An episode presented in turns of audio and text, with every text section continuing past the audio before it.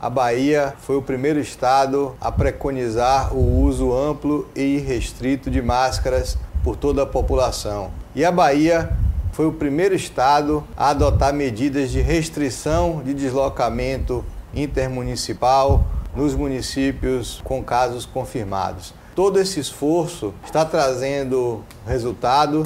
Nós estamos conseguindo fazer com que o número de casos novos ao longo dessas semanas esteja diminuindo, mas isso não pode ser traduzido em relaxamento. Nós não podemos voltar a frequentar a rua, o bar, a feira, o comércio, achando que a doença está controlada. Muito pelo contrário, a partir de agora, a tendência é que o número absoluto de casos novos cresça dia após dia e com mais casos novos em números absolutos, mais pessoas vão se contaminar em todo o estado.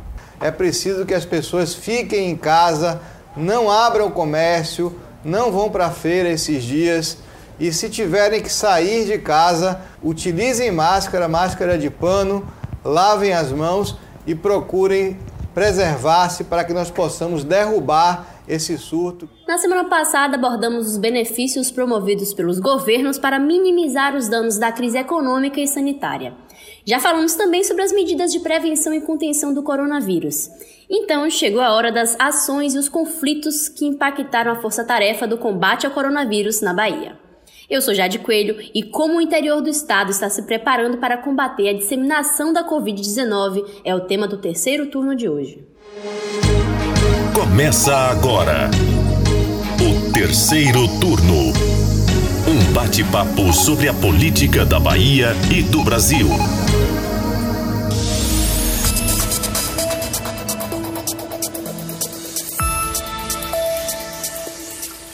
Comigo, para nossa gravação semipresencial, está a repórter de política do Bahia Notícias, Ailma Teixeira. Bem-vinda, Ailma. Oi, Jade, tudo bem? E junto com a gente, o repórter de política Lucas Arraes. Junto, mas com um metro de distância, Jade. E com álcool gel próximo também, né? Bom, pra gente começar, eu queria que a gente falasse da polêmica mais recente. O governo do estado versus a prefeitura de Itamaraju.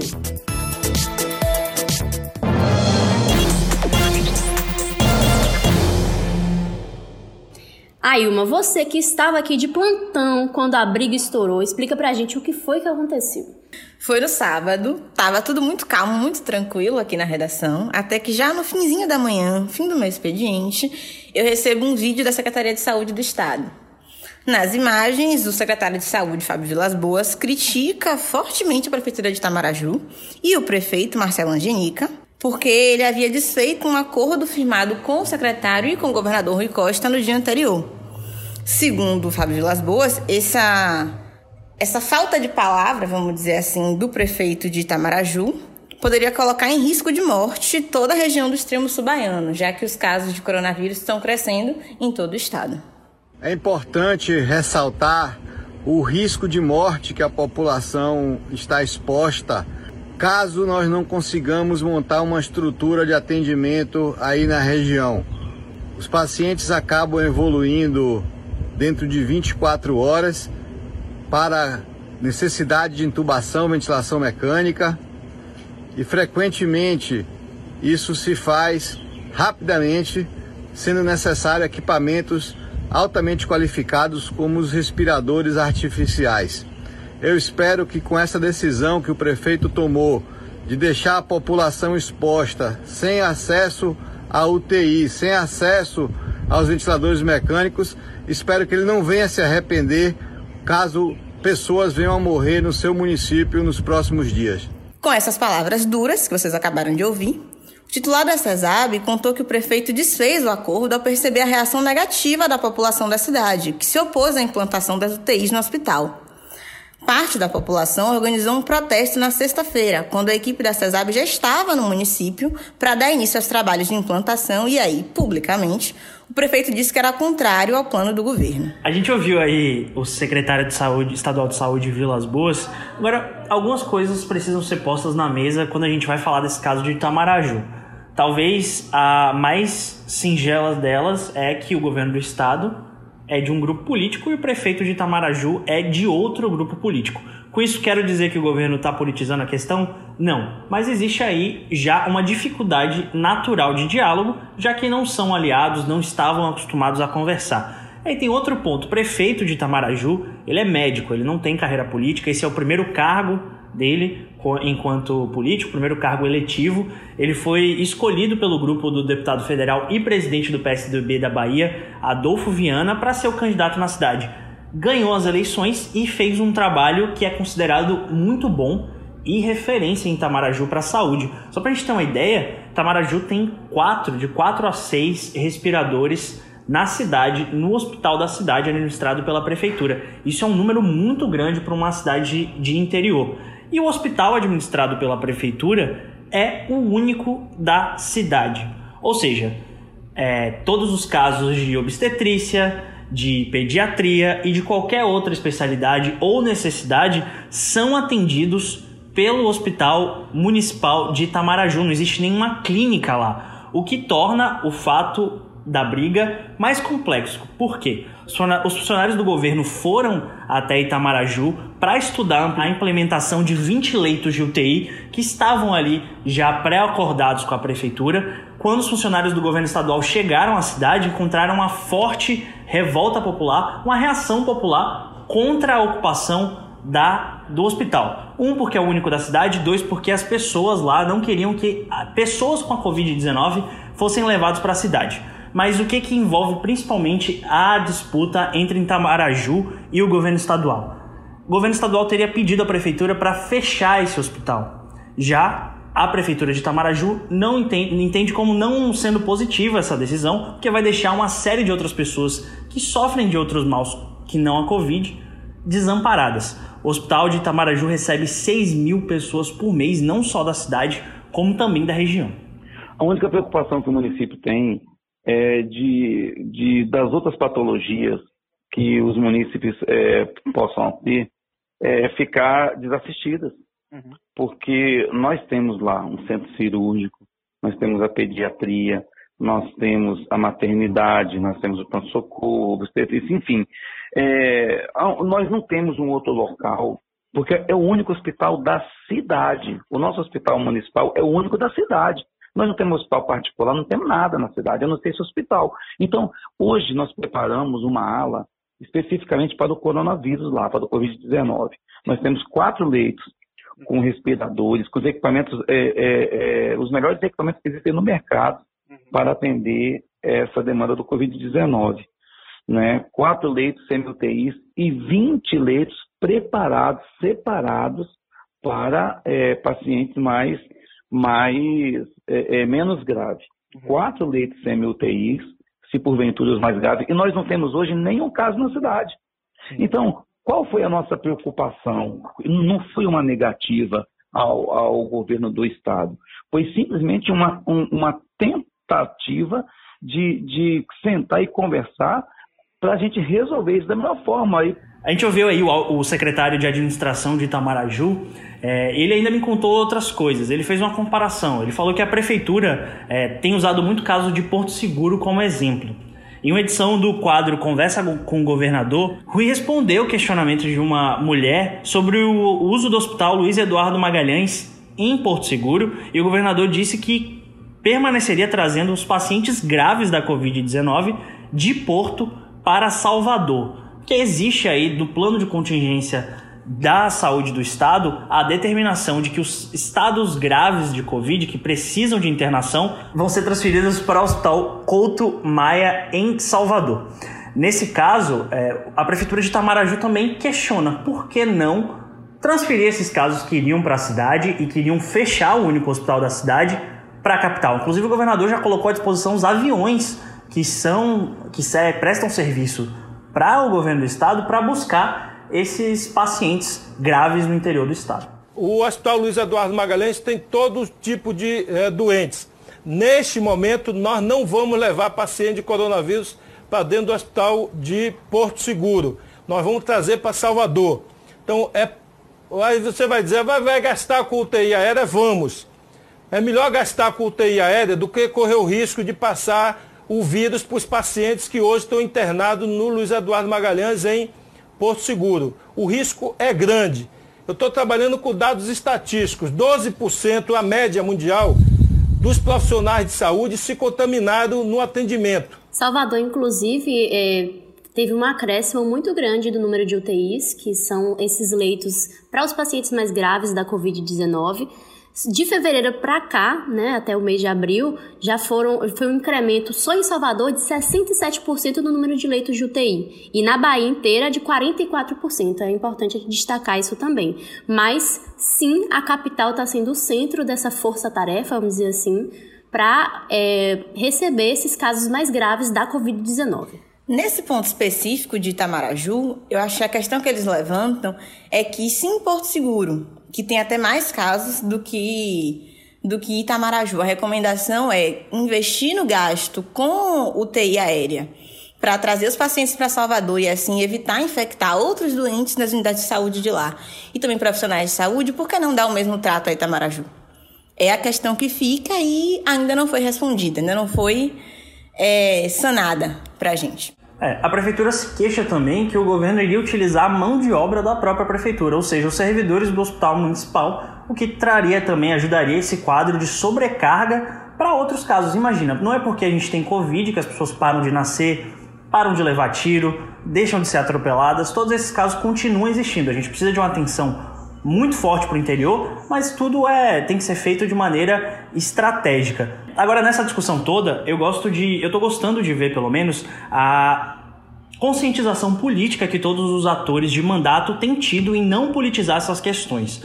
A gente sabe sim que envolve é, o ano de 2020, inevitavelmente é um ano de disputa política, a gente tem eleição municipal aí que deve acontecer esse ano até dezembro talvez, mas ninguém está falando de política e ainda assim, quando os ânimos aumentam um pouquinho de tom, como foi nesse caso de Tamaraju, a gente tem reações muito maduras dos outros atores políticos. Foi o exemplo de uma carta que o deputado estadual Tum, lá da região de Casa Nova, divulgou, assinada por mais de 10 entidades religiosas, entidades de é, movimentos sociais e outras, torcendo para uma solução na base do diálogo para todos esses enfrentamentos entre prefeito e governo. Para a gente encerrar esse assunto de Itamaraju, as últimas informações que a gente tem dessa disputa na quarta-feira, que é o dia que a gente grava, é que o secretário de administração da cidade, o Luiz Ois, ele veio para Salvador para tentar uma audiência com o governador Rui Costa. Isso porque a cidade ainda continua disposta a ceder 20 leitos para casos graves de Covid. É, não só ceder 20 leitos, mas permitir que sejam montados alguns deles só não abre mão de manter o hospital aberto e não torná-lo uma unidade própria para a Covid-19. Até o momento, reunião não foi, não aconteceu, nem mesmo por Skype, só o ofício foi protocolado. Bom, a gente segue agora com outro tema, mas a gente continua falando de briga. Porque na semana passada o problema foi com a prefeitura de Licínio de Almeida, que é um município pequeno, com 12.388 habitantes, segundo dados da população estimada pelo IBGE em 2019. O prefeito de lá, Dr. Fred, criticou o governador Rui Costa e chegou a dizer que o petista trata prefeitos do interior como palhaços por conta da quantidade de materiais enviados para a cidade. Como o município não tem nenhum caso confirmado até o momento, o governo estadual havia sugerido a abertura do comércio e retorno das atividades cotidianas na cidade. E, segundo o prefeito, ele, a Secretaria de Saúde enviou alguns materiais, alguns equipamentos de segurança para a cidade, mas a quantidade foi criticada pelo prefeito. Segundo ele, foram 59 máscaras, 100 pares de luvas e 40 frascos de álcool etílico. Esse caso já é diferente de Itamaraju, porque Dr. Fred é filiado ao PCdoB, que é um partido que integra a base do governador Rui Costa aqui no estado. Tanto que o prefeito aproveitou e fez uma cobrança a seus correligionários, Fabrício Falcão, o deputado federal Daniel Almeida, pedindo que eles tomassem uma postura diante do que chamou de covardia do governo estadual. Publicamente, a gente não viu essa resposta. É, agora é uma situação que parece aí que foi superada. O secretário de Saúde do Estado, Fábio Vilas Boas, ligou para Fred e se comprometeu a enviar uma quantidade substancial de equipamentos no prazo de 15 dias. A gente vai acompanhar. É, e essa é uma reclamação que não aconteceu só em Licínio de Almeida. Eu conversei com alguns deputados estaduais essa semana e as reclamações são constantes de cidades diferentes que reclamam da quantidade de materiais hospitalares e de proteção contra a Covid que estão sendo mandados para os estados. a gente sabe que existe sim uma escassez desse tipo de material. O Brasil e a Bahia, né, consequentemente, importam esse tipo de material como máscaras e luvas da China, não é só produção própria, e essas mercadorias estão sendo retidas quando não estão em falta. Mas existe sim essa reclamação. Eu conversei com outro prefeito essa semana que me relatou que recebeu 27 máscaras para a cidade toda. Recebeu todos os materiais contra a Covid da Secretaria Estadual de Saúde, ele pediu para não identificar a cidade, e uma caixa, pensem vocês, uma caixa de papelão com 27 máscaras para uma cidade que tinha quase 10 mil habitantes. Lembrando que essas máscaras de pano, elas têm que ser trocadas a cada duas, duas horas, né? Então tem todo um cuidado. 27, obviamente, não vai atender nem menos os serviços essenciais. Mas eu quero destacar um exemplo legal, porque, por exemplo, Irecê, cidade é, governada pelo prefeito Elmo Vaz, do PSB ele encontrou uma solução bacana para a falta de materiais. Ele recrutou as pessoas idosas da cidade, forneceu materiais e, as, e os idosos e idosas estão costurando voluntariamente esses materiais para a cidade. É um bom exemplo do que pode fazer aí as prefeituras no combate à Covid. Mudando um pouco de tema e também de região, eu queria chamar atenção para a região da Costa do Cacau, né, no sul do estado, que, é, desconsiderando Salvador, fora de Salvador, é a região que está concentrando o maior número de casos é, de Covid-19 na Bahia. Só Ilhéus, Itabuna e Ipiaú possuíam até a terça-feira, né, no último boletim da CESAB, Lucas já destacou que a gente está gravando esse, o, o episódio de hoje na quarta-feira, eram 87 pessoas infectadas nessas três cidades. Com isso, o plano do governo do estado é transformar o Hospital Regional de, da Costa do Cacau, que fica em Ilhéus, em referência para os casos da doença. O hospital tem 20 leitos de UTI e 30 de enfermaria exclusivamente para isso. Além disso, o Hospital de Ilhéus, que é particular, vai disponibilizar outros 20 leitos de UTI exclusivos para a doença, enquanto o Hospital Calixto Midley, a Santa Casa de Itabuna, vai oferecer 10 leitos. Então, é, a quantidade de leitos está sendo reforçada nessa região. O secretário de Saúde, inclusive, já chamou a atenção dos moradores dessa região, porque a situação lá está ficando preocupante. É, Para concluir, eu queria é, falar também do esquema que esse esquema montado para a Costa do Cacau inclui também o Centro de Convenções de Ilhéus e a UPA, que vão servir aí como um centro de triagem. Eles não vão internar as pessoas, mas os pacientes com Covid-19 vão ser triados nesses dois locais. É bom lembrar que, no caso, o Hospital Regional Costa do Cacau, em Ilhéus, já é o plano B do governo. A ideia original era usar como ponto de atendimento exclusivo para coronavírus na região o Hospital de Base Luiz Eduardo Magalhães, de Tabuna.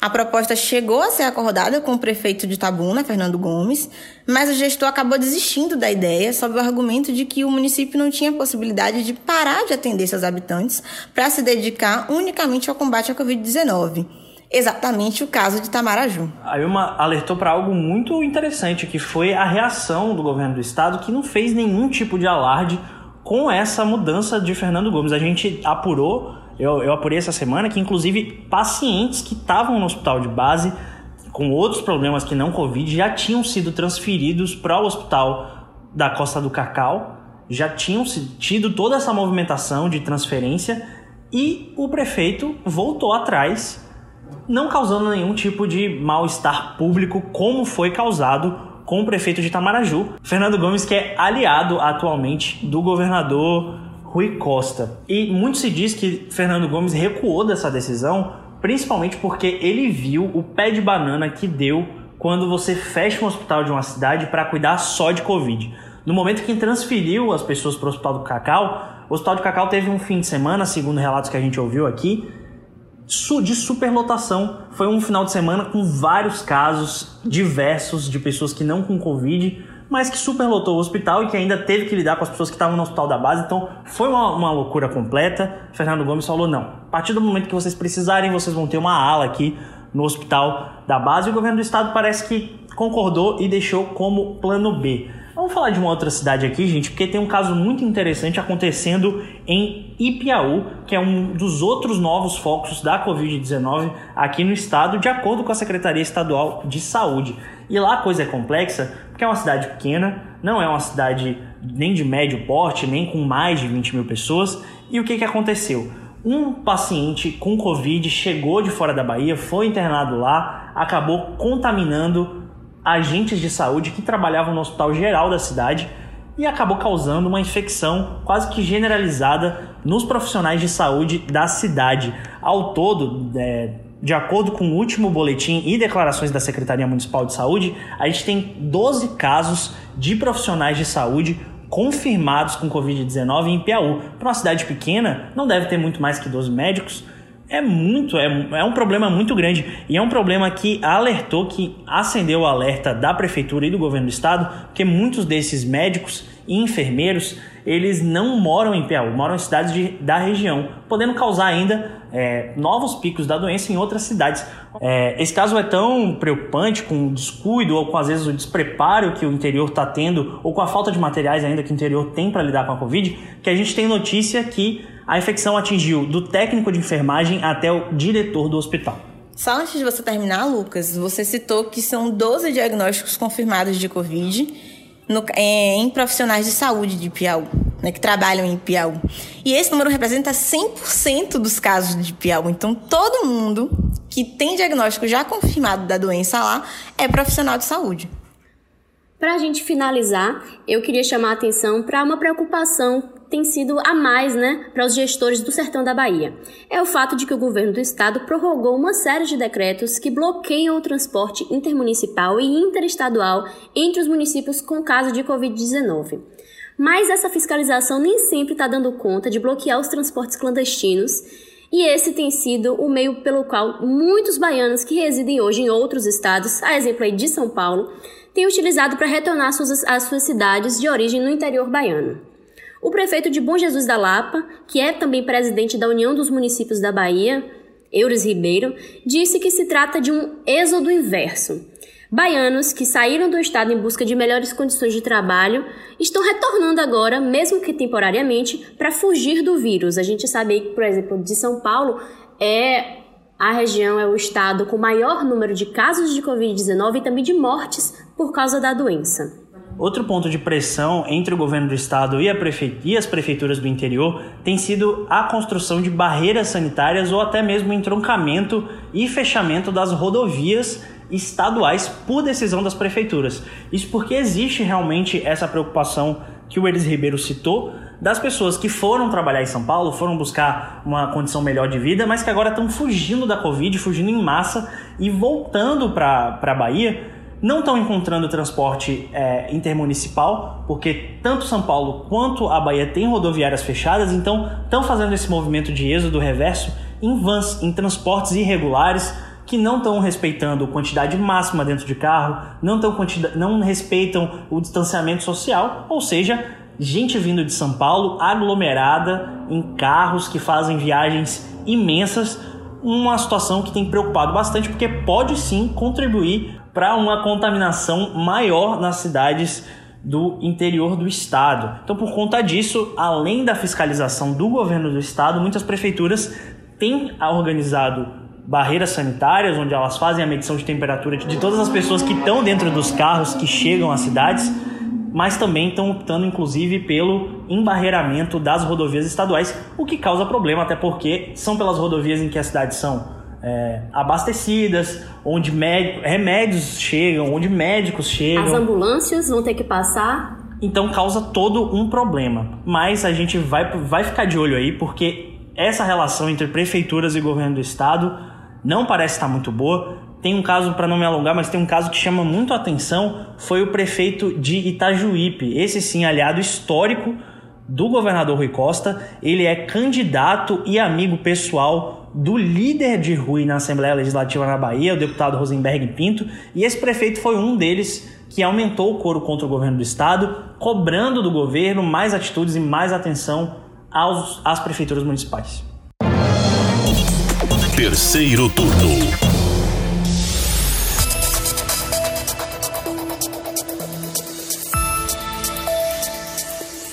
Com isso, o terceiro turno de hoje vai ficando por aqui. Muito obrigada a você, ouvinte. Obrigada aos meus colegas Ailma Teixeira e Lucas Arraes. Obrigado, Jade. Mais um episódio sobre coronavírus. Parece que não vai acabar nunca essa série, que nem era para ser uma série, mas nosso trabalho é importante. Então a gente, apesar de não ser uma coisa boa, né, de, de, se falar, de se retratar. É bom que a gente possa discutir para levar o máximo de pessoas as informações necessárias aí sobre o que tem sido feito na Bahia e também no Brasil. A gente fez um programa de carnaval e depois só sobre coronavírus, né? É isso. O ano geralmente começa depois do carnaval. Esse, essa vez o ano tá, parece que terminou depois do carnaval, mas vamos torcer para que tudo fique melhor. Exatamente. Então, sempre bom lembrar: lave as mãos, use álcool gel, use máscara, porque agora a recomendação é essa. E cuide de você e da sua família. Se você quiser falar com a gente, é só mandar uma mensagem para o Twitter do Bahia Notícias ou postar o seu recado usando a hashtag Terceiro Turno BN. O programa é gravado na redação do Bahia Notícias e conta com a presença dos repórteres Jade Coelho, Lucas Arraes e Ailma Teixeira. Os áudios foram da CESAB e do programa Isso é Bahia. A edição de som é de Paulo Vitor Nadal e o roteiro de Ailma Teixeira. Você ouviu o terceiro turno, o seu podcast semanal sobre a política da Bahia e do Brasil.